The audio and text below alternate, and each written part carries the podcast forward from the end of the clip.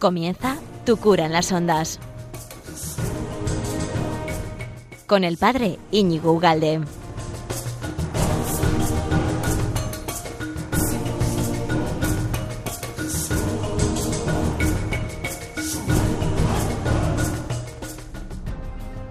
Muy buenas, amigo de Radio María. ¿Qué tal? ¿Cuánto tiempo? Y qué ganas de estar un ratito aquí juntos, ¿verdad? Hablando de, de- de- Hoy el tema es apasionante y yo creo que te va a encantar, ¿eh? Porque vamos a hablar más ni menos que de los... de los ángeles. Sí, señor. Eh, un tema, bueno, que yo creo que lo poco que se habla de los ángeles ahora está torcido, tergiversado y al revés. Y, a veces, hombre, la gente sabe que tiene algo que ver con la Biblia, pero los entiende entre mal y, peor. ¿no? Bueno, pues ese es el tema de hoy. Venga, pausa o comenzamos.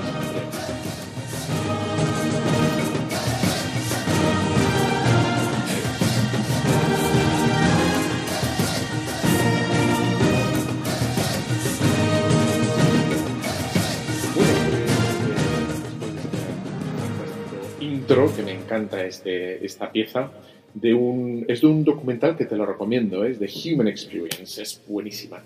Eh, bueno pues vamos a hablar del tema de los ángeles. Ya sabes esto es un programa quincenal en- gracias a esta gran casa que es Radio María que hace bueno pues tantísimo bien en silencio y que hace mucho bien en silencio. Y por eso es muy bueno que lo promociones y que dejes eh, folletos aquí y allá y hables de Radio María aquí y allá pues porque no nos metemos en todos esos berenjenales políticos que aburren a todo el mundo y que solucionan a veces tan poco y es tan- son tan necesarios. Tampoco vamos a echar todo porquería encima de lo, ¿no?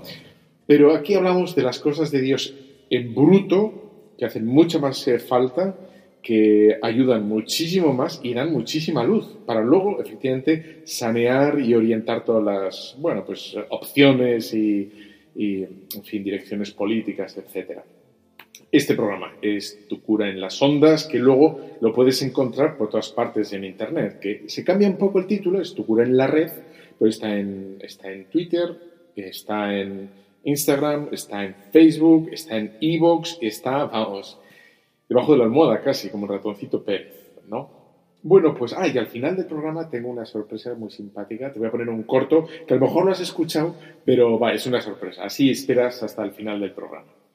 Bueno, pues hablamos de los ángeles. Venga, vamos a empezar a hablar de los ángeles. Entonces, para la iglesia, para la iglesia eh, es un dogma que existe. Eso significa el dogma para cuando hablamos de dogma no significa que la iglesia imponga nada, ¿eh? en absoluto. Lo único que dice que no, que es así y, no hay vuelta de hoja porque es así, ¿no?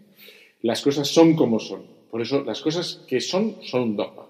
O lo que es dogma es porque es. Ah, sí, es un poco un círculo vicioso, ¿no? No es una imposición desde fuera, ¿no? Sino es todo lo contrario, es una imposición desde dentro. Matar está mal, es un dogma, es un dogma, está mal, no hay que matar, no hay que matar, ni mentir, ¿no? Bueno, pues ya en el concilio lateranense y en el Vaticano, ya la Iglesia como que se paró un momento en, los, en estos grandes momentos de la Iglesia para decir, eh, existen y son verdad. ¿eh? O sea, que se ha tomado la molestia de decirnos, sí, sí, que no son tonterías, que, esto va en serio, que es de verdad. ¿no? Los ángeles son de verdad, existen. Y luego íbamos a ir un poco como desbrozando. Yo creo que no me va a dar tiempo hoy a ver todo. Lo dejaremos también para la próxima semana, dentro del próximo programa, dentro de 15 días, y el siguiente también, ¿no? Bueno, ya sabes que eh, ángeles, etimológicamente, es decir, el sentido, el significado de las palabras, lo que quieren decir es enviado, ¿no? Eso es lo que quiere decir, enviado, mensajero, eh, y, bueno, si lo consigo hacer bien a lo largo de este programa y de los siguientes, vamos a ver cómo eh, en todas las apariciones, en todas las acciones angélicas de las Sagradas Escrituras, efectivamente son enviados.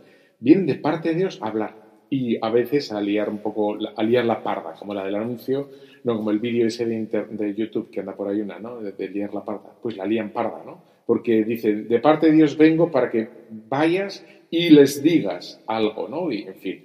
Entonces el Señor envía, envía ángeles, envía profetas, pero hoy nos vamos a parar con los ángeles, ¿no? Bueno, quizá cuando hablo de, de ángel, el primero y más grande y el que, sobre todo los niños, y nosotros también, ¿no? El primero que nos viene a la cabeza es este de bueno, el ángelus, ¿no? El que se le aparece a la Virgen María, ¿verdad? El ángel Gabriel, y, le hace esta gran noticia, la buena nueva, etcétera, etcétera. Pero bueno, no es ni, quizás es el más importante, ¿eh? efectivamente, pero no es el único, ni siquiera el primero. Si, te remontas a la primera página de las Sagradas Escrituras, eh, cuando están nuestros padres, Adán y Eva, que por cierto te voy a contar lo que me ha pasado en catequesis con Adán y Eva este, esta semana con los niños de primera comunión, que ha sido que, que me tuve que salir del, del, aula, de la sala de catequesis, porque me dio un ataque de risa. Y es que les estaba explicando a los chavales esto de, de Adán y Eva, ¿no? Eh, cómo el Señor les puso en el jardín del Edén, les, les podían hacer lo que quisieran, menos, efectivamente, comer del fruto del árbol de la ciencia del bien y del mal. ¿no? Es lo, que, lo único que no podían. Y estaba prohibido. Entonces les estaba contando esto mismo a los niños y les dije, y zas, ¿no? Fue Eva y comió. Estaba prohibido. Entonces un niño que se había metido absolutamente en la historia, en la narración y absolutamente espantado de la desobediencia de Eva y diciendo, ¿cómo pudo haber? Levantó la mano y dice, don Íñigo, don Íñigo, pero Nadie puso las bandas amarillas alrededor del árbol diciendo caution, no pasar. Bueno, pues eso es lo que me dijo un niño espantado de cómo Eva pudo haber comido. Y la precaución que Dios no puso alrededor del árbol para que no pasara. Bueno, pues así son nuestros chavales y me dio muchísima gracia porque el chaval lo dijo en serio, no, no iba de broma. ¿no? Bueno, pues efectivamente el primer ángel que, que aparece en las Sagradas Escrituras es el, el que va a guardar, una vez después de la expulsión de Adán y Eva, vemos cómo hay un, el Señor pone un ángel guardando la entrada, con una espada ardiente, guardando la entrada al jardín del Edén. ¿eh? Bueno, pues ese es el primero que aparece. Pero no va a ser ni siquiera el, siguiente y tampoco va a ser el de María. Hay un montón de apariciones en el Antiguo Testamento. Es decir, la la fe hebrea, la fe, la fe judaica, eh, cree en los, mensajeros divinos, en los ángeles, pero muchísimo. Aunque tardíamente empiezan más o menos 550 años antes de Cristo, es cuando ya aparecen los escritos explícitamente que sí, ¿no? y lo recogen con esta, digamos, eh, claridad de que sí que existen. Antes quizá lo creían, pero no aparecen nítidamente en los escritos, pero en el 550 a.C. ya se ve claramente que todo el pueblo judío creía. ¿no? Hay un capítulo que te voy a leer ahora, eh, que es muy bonito, de la escala de Jacob, ¿no? que está en el Génesis 28, 12, y cómo es eh, Jacob que le entra sueño, y, paso a leer. ¿eh? Dice, Jacob salió de Berseba y fue a Harán Llegando a cierto lugar, se dispuso a hacer noche allí porque ya se había puesto el sol.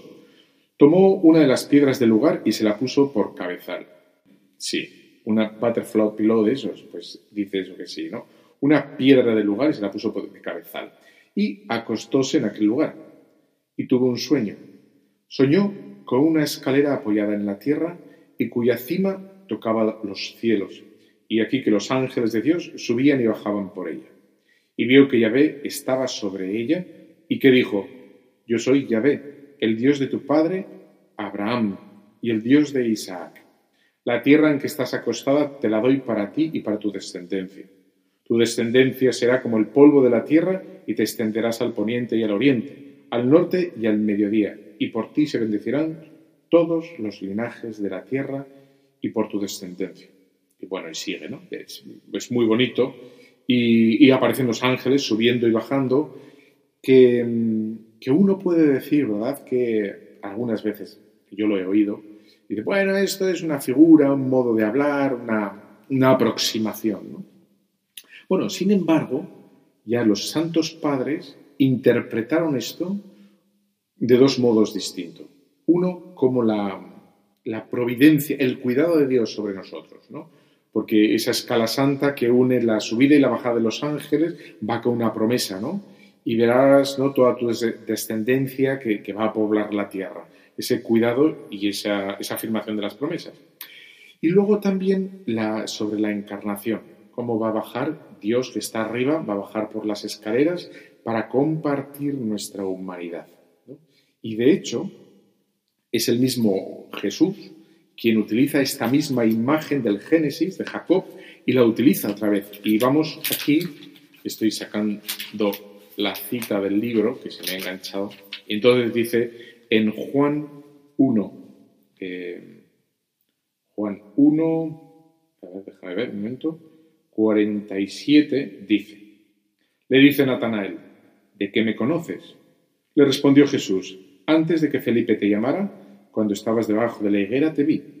Le respondió Natanael, Rabí, tú eres el Hijo de Dios, tú eres el Rey de Israel. Y Jesús le contestó, por haberte dicho que te vi debajo de la higuera, ¿crees? Has de ver cosas mayores. Y le añadió, yo os aseguro que veréis el cielo abierto y a los ángeles de Dios subir y bajar sobre el Hijo del Hombre. Como veis, aquí eh, Jesús utiliza esta misma imagen que acabamos de leer del Génesis 28.10, ¿no? Hablando de la glorificación, que ahora al principio se hablaba de cómo iba a bajar Dios del cielo a la tierra, tomando nuestra humanidad, y ahora Jesús va a hablar de, lo contrario, cómo va a ser Él mismo, habiendo tomado, asumido la, humanidad, va a subir al cielo, es decir, su glorificación. Esta imagen, como ves, es, muy, es muy bonita, muy expresiva. Bueno, tengo un montón de citas, voy a leer unas pocas, ¿eh? pero para que veas que los ángeles no son anecdóticos en la fe en el Antiguo Testamento, sino que está absolutamente eh, trufado de apariencias angélicas del Antiguo Testamento que condicionan el relato.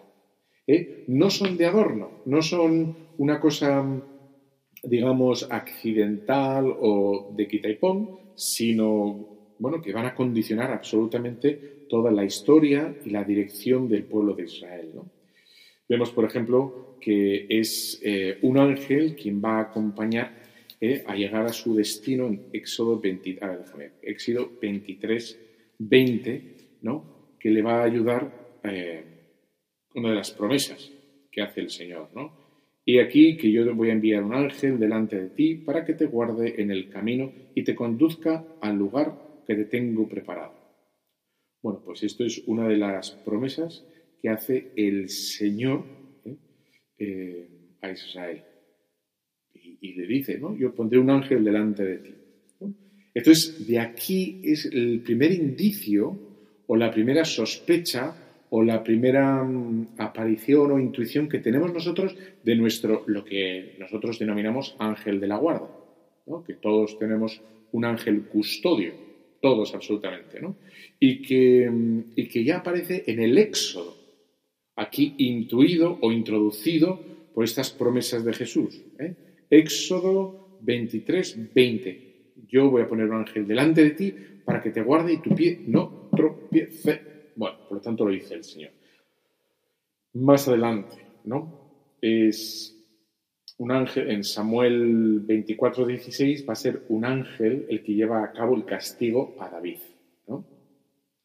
Es un ángel el que ordena a Elías ¿eh? Que anuncie al rey de Samaria el castigo que le, ha de venir. Va a ser el ángel, el arcángel San Rafael, quien acompañó a Tobías en el camino también.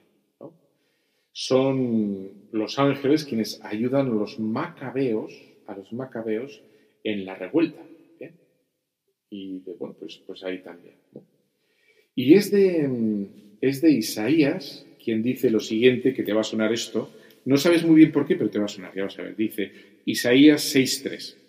El año de la muerte del rey Ocías, vi al Señor Yahvé sentado en un trono excelso y elevado, y a sus altas llenaban el templo. Unos serafines se mantenían de pie por encima de él. Cada uno tenía seis alas, con un par se cubrían la faz y con el otro par se cubrían los pies, y con el otro aleteaban. Y se gritaban los unos a los otros, Santo, Santo, Santo es el Señor, Yahvé Sabaoth, llena está toda la tierra de su gloria. Bueno, pues como ves, esto que decimos en la Eucaristía, ¿verdad? El santo, eh, al final del prefacio, eh, pues ya aparece aquí en Isaías, hablando de ángeles. ¿eh? Que los ángeles lo que hacen ver es adorar al Señor. Santo, el tres veces santo, pues viene de aquí, como ves. ¿no? Y Daniel también habla de nombres propios. Y aparecen en el Antiguo Testamento, eh, aparecen Uriel, Gabriel, Miguel, etc. ¿no? Aparecen no sin más, eh, digamos, seres impersonales, sino con, nombre. Gabriel, Miguel, Rafael, Gabriel, Miguel, etcétera, etcétera. Como vemos, como ves, es un, bueno, es una constante en el Antiguo Testamento y están, bueno, trabajando con Dios por nosotros o para nosotros, ayudándonos a nosotros a cumplir la voluntad de Dios. Por lo tanto, podemos decir de este primer bloque de programa, que llevamos 15 minutillos aquí hablando de los ángeles, como em, desde más o menos 500 años antes de Jesucristo, eh, todos los judíos, bueno, todos, la fe judía afirma que existen los ángeles, que actúan entre ellos, es decir, en la historia, es decir, por, Israel. Y tenemos que decir esto, que ya sé que lo sabes, pero hay que decirlo todo, que no son Dios, no son Dios, ¿vale? Son mensajeros de Dios y actúan bajo, bajo el mandato, bajo la orden de Dios. Bueno, hoy las tres canciones que te voy a poner son, se titulan Ángel, a cada cual más bonita. ¿eh? Eh, a ver si te gustan. Venga, una pequeña pausa y, seguimos con Los Ángeles aquí en Tu Cura en las Ondas, en Radio María, dispuesto aquí a aprender sobre tu ángel custodio y sobre nuestros amigos los ángeles. Vamos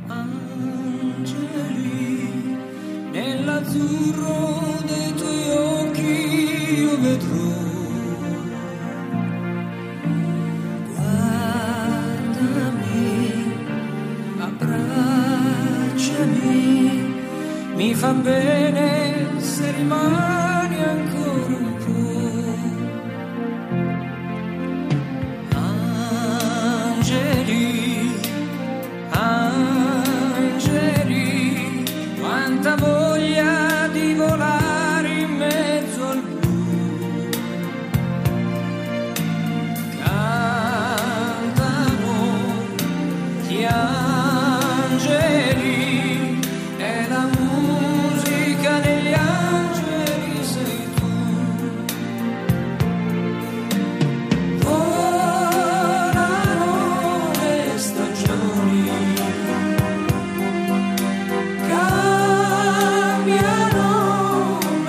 le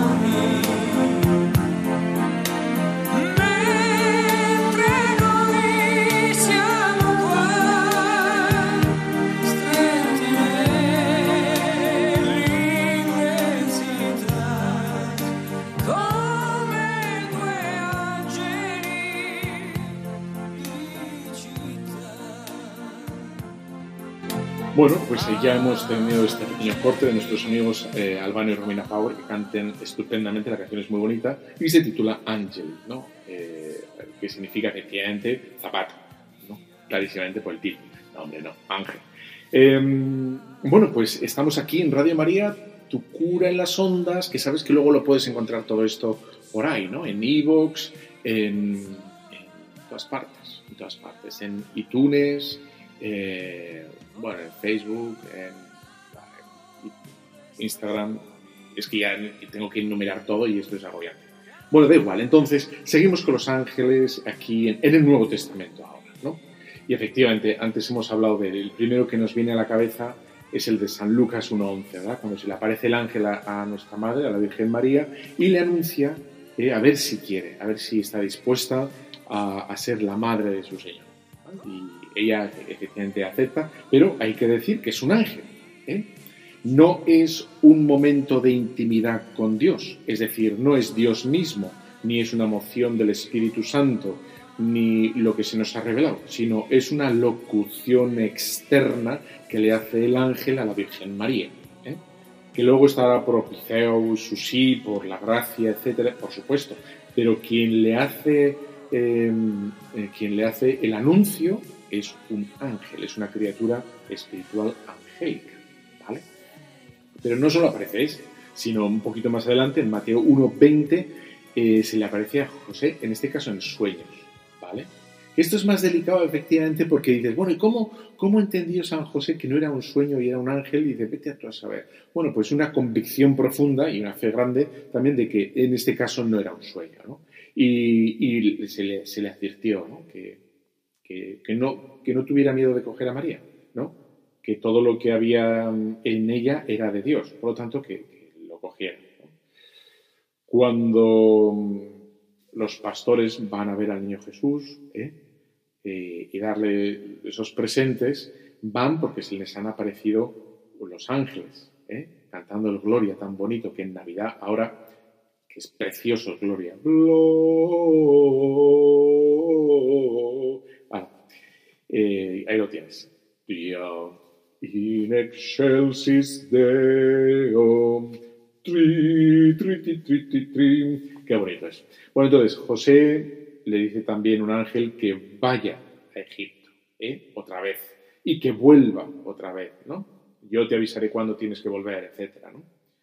Eh, son los ángeles también los que aparecen con Jesús después de las tentaciones, ¿no? Y dice que le sirven.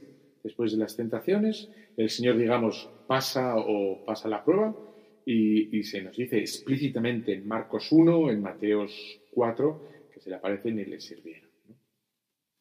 Es más, es más, es Jesús mismo, Mateo 26, 53, vete a la Biblia, se- y dice, cuando está ante Pilato, ¿eh? le, dice, Jesús expresamente, verbaliza el que, que si su padre quisiera librarle de la situación en la que está, le enviaría ahora mismo hasta 12 legiones de ángeles, si él lo pidiera, y que le haría caso.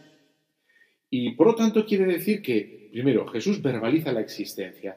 No es, digamos, una figura eh, literaria para expresar lo que espiritualmente en ese momento estaba ocurriendo en el alma de María o en el alma de José, sino que realmente son criaturas de Dios.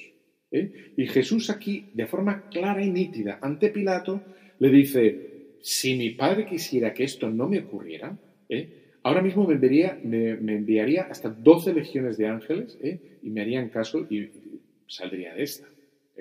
Y vemos cómo colaboran con los planes de Dios. Y en este caso no es que no colaboran, sino que, bueno, aceptan el plan salvador de Dios, que es que el Señor tenía que pasar la cruz, ¿no? Ese momento que es un misterio, un misterio gigantesco por qué el Señor nos tuvo que salvar así.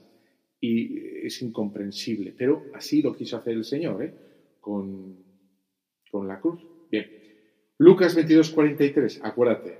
Después del Señor, después de la última cena, se va a Getsemaní, se aparta a tiro de piedra y se va, primeramente, deja unos cuantos, con Santiago, Pedro y Juan se va un poquito más allá y, se pone a rezar.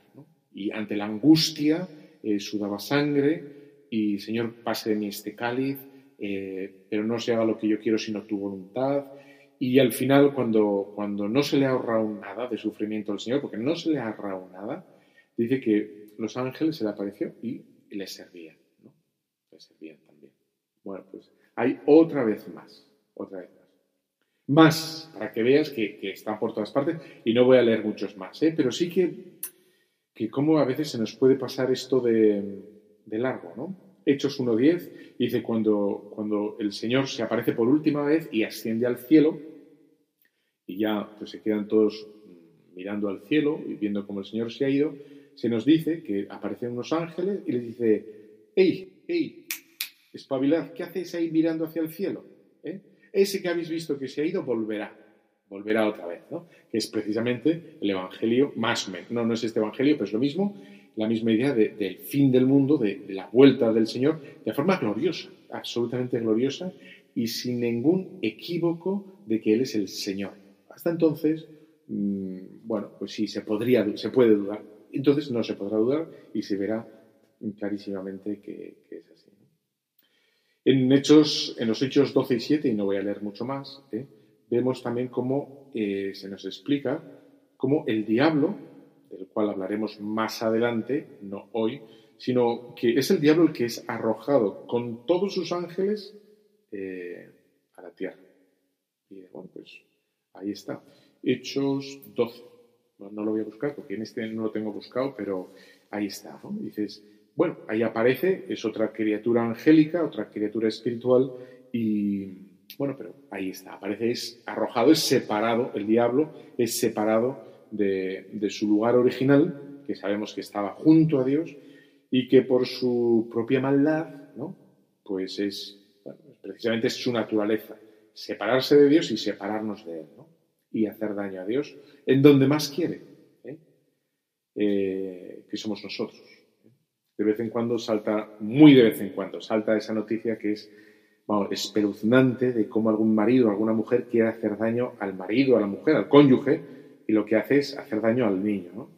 Porque saben que es lo que más quieren. Y bueno, pues el mismo, la misma política perversa sigue Satanás, ¿no? Hacernos daño a nosotros, pero para hacer daño a Dios, en definitiva. ¿no? Bueno, con todo lo que hemos dicho, podemos decir claramente que los ángeles no son mitos, no son figuras literarias, sino que vemos cómo, cómo obedecen a Dios, cómo nos atienden, cómo le atienden a Jesús y cómo nos, atienden, ¿no? Por lo tanto, toda esa visión moderna, modernista y que se llama gnóstica, ¿no? Entre, que sería propiamente como traducir esa criatura real, ¿no? Traducir a una especie de, de, bueno, situación espiritual personal, ¿no? El ángel sería como una, bueno, como una convicción profunda, algo similar a la conciencia, eh, si no la conciencia misma, eh, bueno, sería como, bueno, pues eso sería, no sería por lo menos la, comprensión católica de la criatura del ángel, no, no lo sería.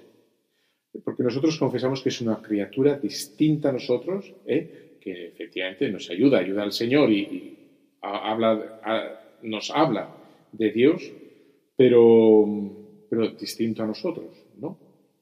Y como ya veremos, vamos a hacer una pequeña pausa porque viene ahora las características. Vamos a entrar en las características de los ángeles. ¿Qué más podemos decir? Hemos dicho que existen, hemos dicho un montón de, de citas en las que aparecen, pero también es verdad que de todas esas citas podemos desgranar o podemos describir eh, de alguna manera características de los ángeles. ¿Cómo son los ángeles? Ciñéndonos a, bueno, peculiaridades de esas apariciones de, de los ángeles que hemos leído a lo largo de todas las Sagradas Escrituras. Bueno, pues hacemos por tanto otra, otro- otra pausa con esta canción que se titula Ángel de la familia Kelly Family y podemos después para seguir hablando de las características aquí en Tu Cura, en las ondas Radio María.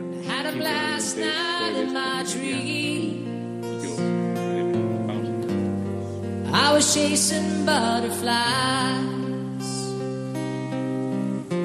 till the sunrise broke my eyes.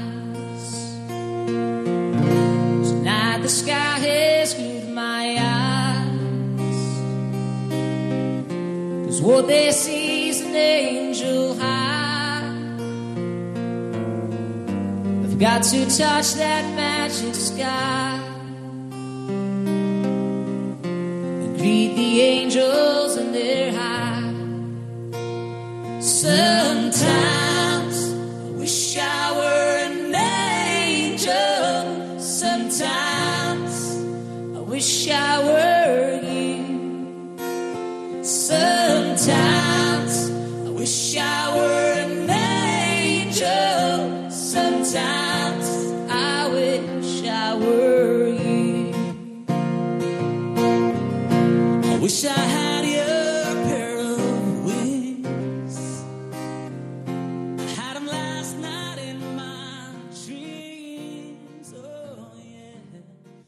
Bueno, pues aquí está.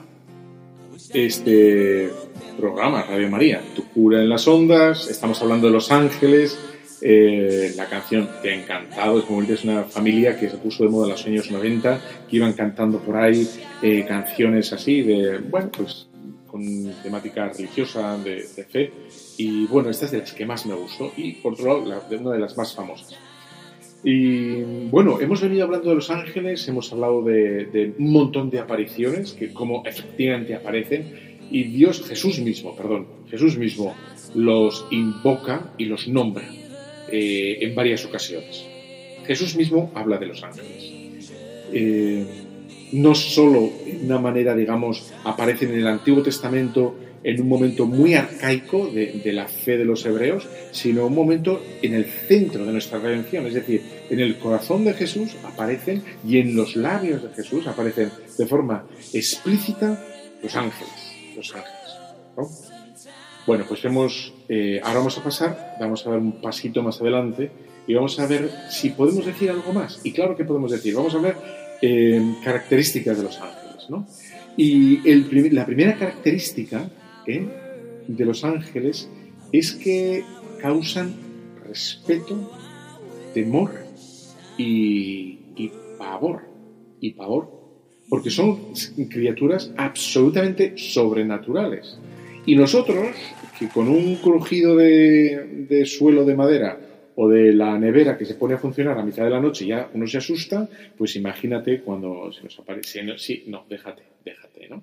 Bueno, pues dan, temor y pavor, ¿no? Uno puede decir, ¿por qué? Pero si son buenos, ¿no? Si no tienen nada que, eh, hacer contra nosotros. Sí, pero no es eso. Es que estamos ante otra cosa absolutamente desconocida para nosotros. ¿eh? Estamos hablando de otra realidad que no sabemos y que es de un poder increíble. Bueno, vamos a ver, a ver si para que veas que yo no, no esto es una película de miedo que te quiero ahí meter miedo, sino que podemos ir, por ejemplo, a Isaías 6.3, por ejemplo, ¿no? Y que lo acabamos de leer, pero lo he leído solo la mitad. ¿eh? Y sigue, cuando decía que se le en la muerte del rey Osías vio al señor Yahvé sentado en un trono y estaba rodeado de querubines y que alrededor suyo cantaban Santo, Santo, Santo es el Señor, eh, que toda la tierra está de su, llena de su gloria. Pero inmediatamente después sigue eh, Isaías, el profeta Isaías, diciendo, y se conmovieron los quicios y los dinteles a la voz de los que clamaban y la casa se llenó de humo. Y me dije, ay de mí que estoy perdido pues soy un hombre de labios impuros, y entre un pueblo de labios impuros habito, que el rey de Yahvé Sabaoth han visto mis ojos. ¿no? Bueno, y vemos aquí cómo se exclama de, temor. Ay de mí, estoy perdido, ¿no? Por lo que ha visto y cómo se siente él tan, eh, tan indigno, tan impuro, ¿no? Porque estoy en un pueblo de pecadores. Esa es la primera conexión que hace. No que no estoy armado, no que no sé qué decir, no que soy un ignorante o no sé no estoy débil, sino que soy un pecador. Ve la trascendencia angélica, la, bueno, pues, la naturaleza sobrenatural de los ángeles y se acogota, se acogota. Daniel 10.4 y dice así Daniel 10.4. En el año tercero de Ciro, rey de Persia, una palabra fue revelada a Daniel por sobrenombre Beltasar Beltasar he dicho. La palabra era verdad y gran lucha. Él comprendió la palabra, le fue dada en visión por su inteligencia. En aquel tiempo yo, Daniel, estuve en duelo durante tres semanas. No comí alimento sabroso, ni carne ni vino entraron en mi boca, ni me ungí hasta el término de estas tres semanas. El día 24 del primer mes estaba a las orillas del río grande del Tigris, levanté los ojos para ver y vi esto.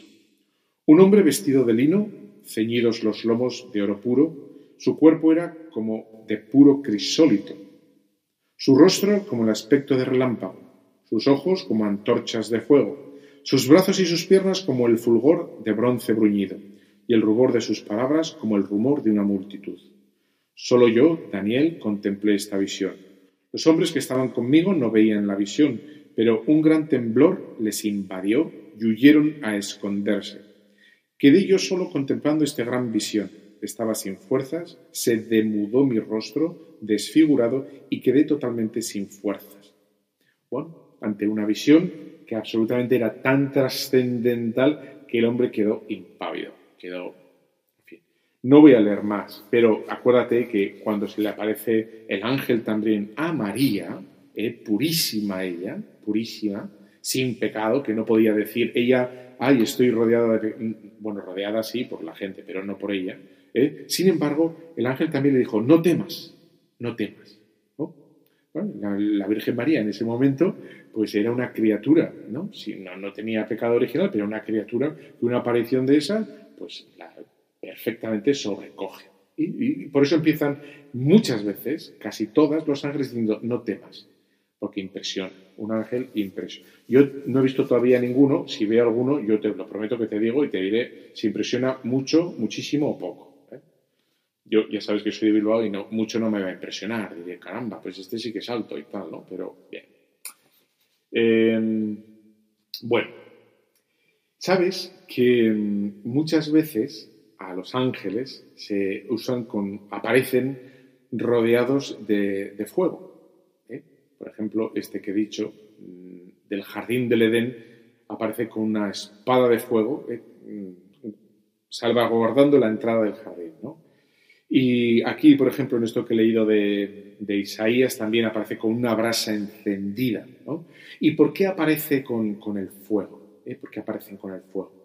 Pues porque mm, Dios, en un momento dado, Jesús nos dice que, que, Él está deseando que todo arda. ¿no? Es la imagen de la fogosidad, es la imagen de la acción, es la imagen de, del deseo, del deseo positivo, ¿no? no del concupiscible, no de la lujuria en absoluto, sino es de, bueno, ¿por qué se utiliza, los teólogos que son listos y para eso les pagamos, eh, dicen cosas muy interesantes, ¿por qué utiliza Dios en los ángeles esta imagen? Ya sabes que la palabra, por ejemplo, serafín significa los que arden, los que, los que, y cuanto más cerca está de Dios, más arden, ¿no? Más, como más fuego provocan o son capaces de, transmitir, ¿no? Esa luz, esa incandescencia. Bueno, porque dicen los teólogos que el fuego eh, se diferencia de las cosas. Cuando tú quemas, por ejemplo, un cacho de madera, no es la madera, ¿eh? pero sí que está en la madera. Vive en la madera, como Dios. Dios no es, por ejemplo, no somos, Dios no es nosotros, pero está en nosotros. Y puede arder en nosotros Dios, el amor de Dios puede arder en nosotros, ¿eh? pero no se, se, distingue de nosotros, como el fuego. Una cosa es la madera, otro es el fuego y otra cosa es que la madera pueda arder, efectivamente. El fuego lo penetra todo, incluso el hierro. ¿eh? El, tú metes fuego y al final el hierro, el hierro arde y se vuelve a, rojo vivo. Y es verdad que no se mezcla. Una cosa es el calor y otra cosa es el hierro al rojo vivo, pero no se mezcla, son dos cosas distintas. ¿no? También es verdad que, y todo eso es aplicable a Dios. El fuego es luz, ¿eh? Eh, el fuego es irresistible. El fuego, aparte de la belleza del fuego, el fuego tiene la capacidad de, de, arder. Fíjate, ahora estamos con las noticias estos de los pobres californianos, bueno, que es incontrolable el fuego, ¿no? Así es Dios. Dios es gigantesco, es como un incendio y no, no tiene fronteras. Cuando, cuando arde el fuego, no, no hay fronteras, hay que tener un cuidado descomunal. ¿no? Eh, el fuego es comunicable. ¿no? Puedes quemar un cacho de cartón, un cacho de tela, puedes quemar un árbol, puedes quemar un montón de cosas porque todo es susceptible de, ser quemado. ¿no? Eh, el fuego es fuerte, el fuego siempre asciende, nunca desciende. Eh, el fuego es capaz de transformar. Tiene esa virtualidad de que puede pasar una cosa de, bueno, de existir a las cenizas, o de purificar también. Bueno, todo eso son, digamos, aspectos de Dios eh, que, se, bueno, que se ven muy bien con el fuego y que son verdades de Dios, ¿no? que, que siempre asciende, que purifica, que se distingue, que es fuerte, que es capaz de penetrarlo todo y que está en todas partes, ese es el fuego, ese es Dios, y por eso los ángeles eh, van tantas veces revestidos de esta característica, de algo de fuego, una espada de fuego, una brasa, o ellos mismos ¿no? iluminan mucha luz, casi casi ardiendo, etcétera, etcétera. ¿no? Por lo tanto, vemos que ese temor que nos transmiten es por la cercanía, bueno, la trascendencia y la cercanía que tienen de Dios, a, lo, grande, ¿no? Eh, uno puede estar pensando, ¿verdad? Y bueno, y los demonios y tal también, dice, sí y no, sí y no, pero ya lo veremos, esto, ya lo veremos, ¿no? Dices, los, los ángeles, ¿qué más, ¿qué más características tienen los ángeles? Bueno, pues siento romper una, espada, o una flecha, mejor dicho, aquí espadas ya no hay, y flechas tampoco, pero bueno, los, los ángeles son combativos. Esta es una noción que ha desaparecido y nadie dice, pero es verdad que la vida del cristiano, al igual que la de los ángeles, es milicia, es lucha. ¿Lucha contra qué? Lucha contra, contra el mal. Y solo luchamos contra el mal en todas sus eh, manifestaciones. Contra el mal. No tenemos enemigos eh, personales, pero sí que es verdad que, luchamos contra él. Y los ángeles también combaten. ¿eh? Y aparece, por ejemplo, como que en Josué 5.13 dice que, le dice un ángel, ¿no? Que él es jefe de los ejércitos jefe de los ejércitos. Y un ejército no es una compañía de la caridad, ¿no? Las hijas de la Cruz Roja, en absoluto. En Daniel eh, se le aparece también un ángel y dice que ha estado luchando durante 21 días contra los ángeles de Persia para vencerlos. ¿eh? Bueno, aquí, entre otras cosas, aparece de forma indirecta, tangencial, como eh, cada país, cada país tiene un ángel de la guarda. Aquí vemos cómo contra los ángeles de Persia. Y de, bueno, pues aquí se ve que eh, Daniel ya tenía el país, eh, tenía su ángel de la guarda. Eh, Miguel está contra Satán, haciéndolo caer. Bien. Dice, dice las más adelante, ¿no? En las Sagradas Escrituras, Romanos 8:38 o San Pablo a los Efesios 6:12 o San Pedro 2:11, etcétera, eh, nos habla de bueno de que hay distintos tipos de ángeles. ¿eh? No solo es que exista un modelo, sino que hay como del mismo modo que hay africanos, digo, raza humana, africanos, asiáticos, europeos, etcétera, etcétera. Eh, pues ángeles hay distintos. Entonces, por ejemplo, vemos en, en Romanos 8:38, dice eh, San Pablo. Estoy convencido de que ni muerte ni vida, ni ángeles, ni principados, ni lo presente ni lo futuro, ni potestades, ni nada, eh, eh, pueden apartarnos del amor de Dios. Habla de principados, habla de potestades. ¿no? Y, es eh, San Pablo también a los Efesios 6.12, ¿qué dice? Una cosa, bueno, en esta línea, ¿no? Porque nuestra lucha no es contra la carne y la sangre, sino contra los principados, contra las potestades, las dominaciones de este mundo y los espíritus malignos. Ahora, por cierto, sabes, nosotros lo hacemos aquí en la parroquia todos los días después de misa, rezamos la, oración de, San Miguel Arcángel, ¿no? Para que, vamos, eche ya de una santa vez a Satanás de todas partes ¿eh? y que salga de la iglesia de todas las sacristías, de todo, en fin, de todas partes y, y de algún, a una cámara así también. Bueno, vemos que, por tanto, que son, bueno, pues la primera apariencia o la primera es de temor. Segundo, vemos que son combativos, están mezclados en, en, batallas, se autoerigen en jefes de ejércitos eh, también vemos, cuando habla San Pablo y San Pedro, ¿no? que, que, hay como categorías, ¿no? Tienen como, están jerarquizados. ¿no?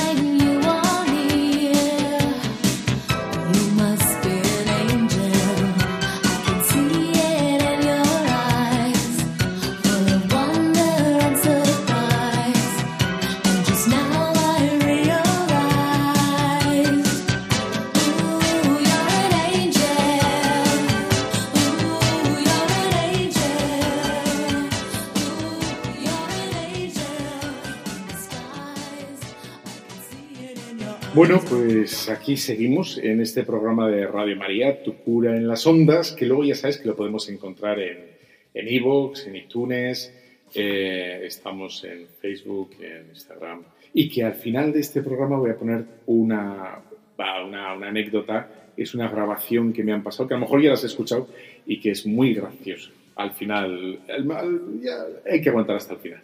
Venimos hablando de los ángeles, Hemos hecho el recorrido de las Sagradas Escrituras, Antiguo Testamento, Nuevo Testamento, Jesús habla de ellos explícitamente y veréis a los ángeles subiendo y bajando, y ante Pilatos también comenta sobre los ángeles, pero tú no sabes que, yo puedo decir a mi padre eh, que envíe 12 legiones de ángeles para que me saque de aquí, pero no quiero, yo tengo que pasar por aquí, ¿no? Bien.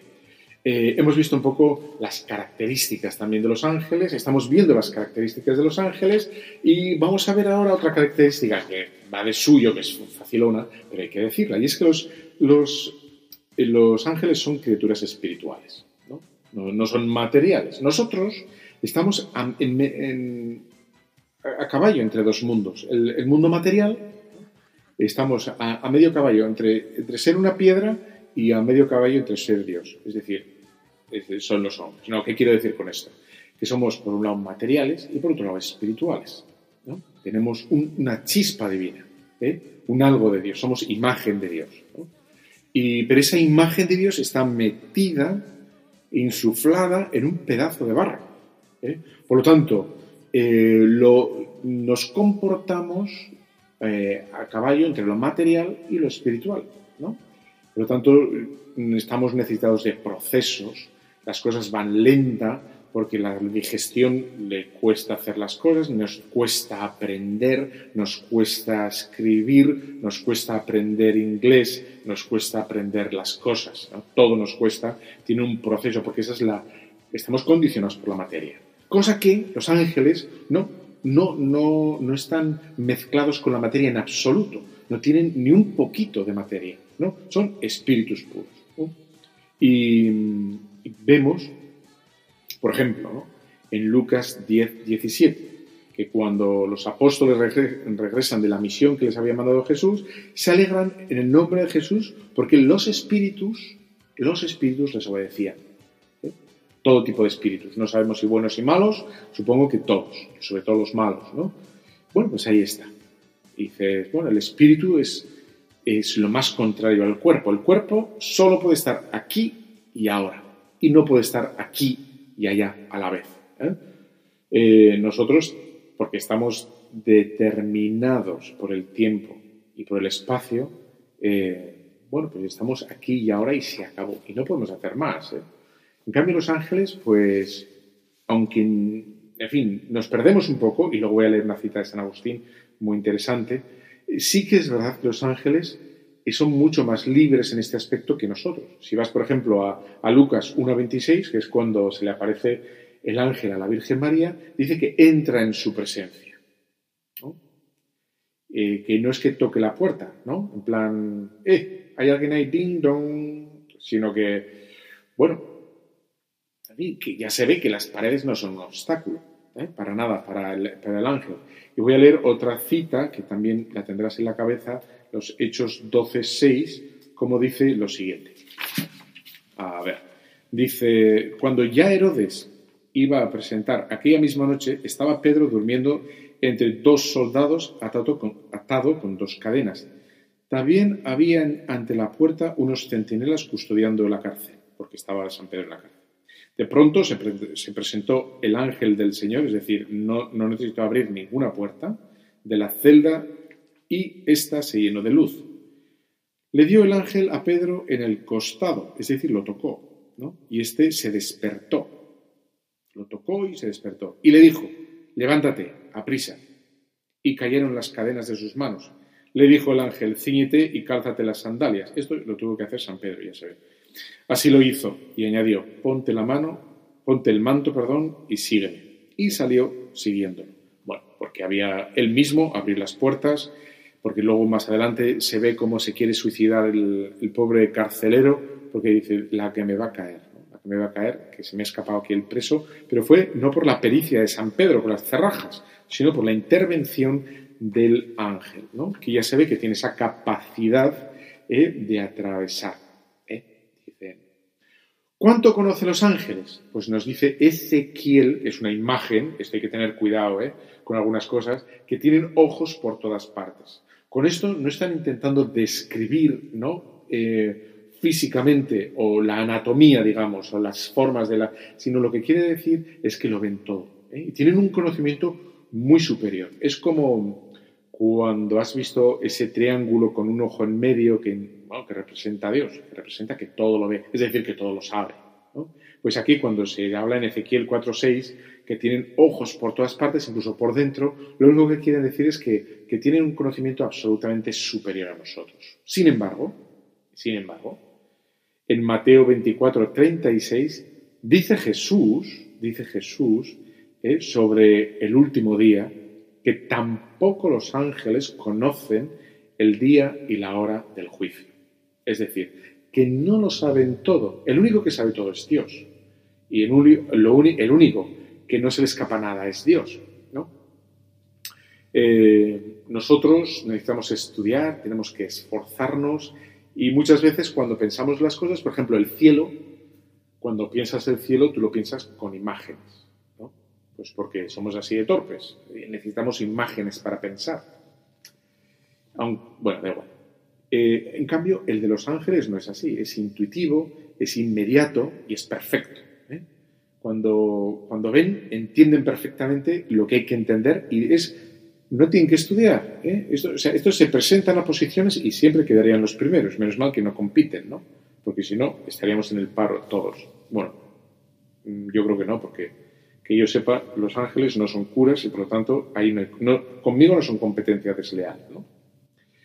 Bueno, eh, dicho esto, y vamos a ir, voy a enfilar el, como la recta final porque os quiero poner eh, este corte que es muy gracioso. Y a lo mejor ya lo has oído porque ha sido un poco viral, yo creo, en WhatsApp, ¿eh? que es un corte que manda una chica, muy gracioso. Dice, bueno, ¿cuál es, cuál es el, el poder de los ángeles? ¿no? Es realmente el poder de los ángeles. Pues tienen cierto poder, hemos visto cómo pueden tocar el costado de San Pedro, que se había quedado dormido, pueden desatar esas en fin, pueden hacer cosas, ¿no? Pero, pero no son dioses, no son dioses, ¿no? Están limitados y están condicionados por la voluntad de Dios y por todo lo que Dios quiere de ellos, es decir, que quiere que actúen, por, en definitiva, por, bueno, por el, el, plan salvífico de Dios, ¿no? Y no van a hacer, los ángeles no van a hacer algo al margen de Dios, ¿no? Voy a leer Hebreos 1.5 que dice, en efecto, ¿A qué ángel dijo alguna vez, Hijo mío eres tú, o yo te he engendrado hoy? Y también, yo seré para él padre y él será para mí un hijo. Bueno, pues el poder de los ángeles, aunque es muy grande, no es el nuestro. Quiero decir que nosotros somos hijos de Dios. Los ángeles no lo son. No lo son. Y tú sí. Tú y yo. ¿no? Esta es la grandeza nuestra, que aunque ciertamente por naturaleza ellos son superiores a nosotros, esto es una barbaridad, ¿no? Para que deis muchas gracias. Bueno, voy a hacer, eh, voy a, voy a acabar, Diego, para que nos dé tiempo a poner el corte y lo disfrutes. ¿eh? A ver, mira, te cuento. Es que esta tarde, esta tarde había, había, o sea, he quedado con mucha gente, ¿vale? Entonces estaba en el autobús y me empezaba a agobiar en plan, no me va a dar tiempo a rezar el rosario ni nada. Y he pensado, vale, pues lo recé en el autobús. Total, que lo empezaba a rezar yo conmigo misma y me estaba durmiendo. Y digo, vale, me voy a poner el audio este con el móvil y los cascos y así, y así no me duermo, ¿sabes? Que no estoy sola, aunque sea virtualmente. Bueno, total, que me he puesto los cascos para rezar el rosario. Además me lo he puesto a tope. Total, que no he conectado bien los cascos y pues nada, eh, yo rezando el rosario súper tranquila y veo que la gente me empieza a mirar. Y yo, mm, pues nada, al principio no he pensado nada, ¿sabes? He pensado yo qué sé, la gente, pues nada. Entonces la gente me seguía, o sea, al rato la gente mm, se me ha quedado mirando todo el mundo Total, que yo, ilusa de mí, me he girado en plan, a ver si es que se ha estampado un coche o algo así, o un pájaro, y me he girado. Y entonces he visto que todo el autobús me estaba mirando a mí, y claro, pues nada, todo el mundo riéndose. Y entonces me dice la chica que tengo, bueno, que tenía detrás, eh, tal, es que no tienes los cascos bien conectados. Y entonces yo, buah, os he pasado una vergüenza total que nada. Los he puesto. Y entonces he dicho, ah, vale, perdón, perdón. Y entonces los he puesto, yo súper roja, y me dice una abuela, no, pero no pasa nada si todas rezamos el rosario. Entonces, claro, es que yo he cogido el autobús a las 10 de la mañana sabes que es que lo único que había ahí era abuelos, porque es que a las 10 de la mañana ya me dirás tú quién va a coger un autobús. Total, que cuando eso me ha dicho la abuela que, que ella quería rezar el rosario y entonces muchos abuelos han empezado a decir que sí, que sí, que lo rezábamos. Y yo flipa, pero, o sea, típica situación, o sea, no sé cómo, no sé cómo se llama, pero no sé la palabra. Pero vamos, eh, flipante. Total, que, bueno, ha habido de todo, porque hay gente que se ha puesto los cascos y ha seguido a lo suyo, pero muchísima gente se ha puesto a rezar el rosario. Y entonces empieza una abuela, vale, yo lo llevo, y se han puesto a rezar el rosario. Y nada, lo estábamos rezando y entonces tenía un chico al lado que tendría como 20 años, 21, 22. Y cogí y me pregunta, oye, pero ¿esto sirve para algo? Y entonces ya le he explicado en plan que sí, que puedes pedir por lo que quieras, que la Virgen no sé qué tal. Y le he empezado a explicar, total, que le he explicado cómo se rezaba el rosario, el chico es súper motivado, pasando las bolitas del rosario, oye, pues lo ha rezado. O sea, flipante. Es que te prometo que ha sido flipante. Y nada, así que eso ha pasado todo muy heavy. Y luego he salido del autobús y entonces al salir... Eh, o sea, estaba ya cogiendo mi mochila y tal, y me para el conductor y me dice, oye, ¿tú eres la que has movido todo lo del rezo del rosario? Y le digo, sí. Y me dice, pues enhorabuena.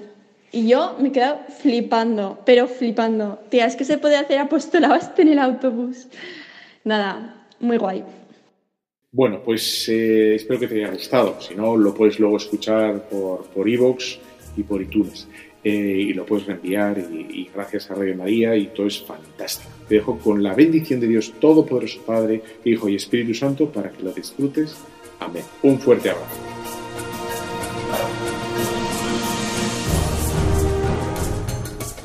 Han escuchado Tu cura en las ondas con el padre Íñigo Ugalde.